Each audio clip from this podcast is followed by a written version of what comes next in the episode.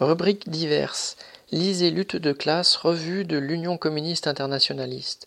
Au sommaire du numéro 221 de février 2022. Nathalie Arthaud, candidate à l'élection présidentielle. Kazakhstan, la classe ouvrière face aux bureaucrates, à Poutine et aux puissances impérialistes.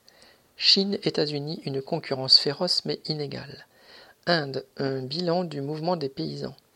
Afrique du Sud, au lendemain des élections municipales, clap de fin pour l'ANC. Lire Rosa Luxembourg.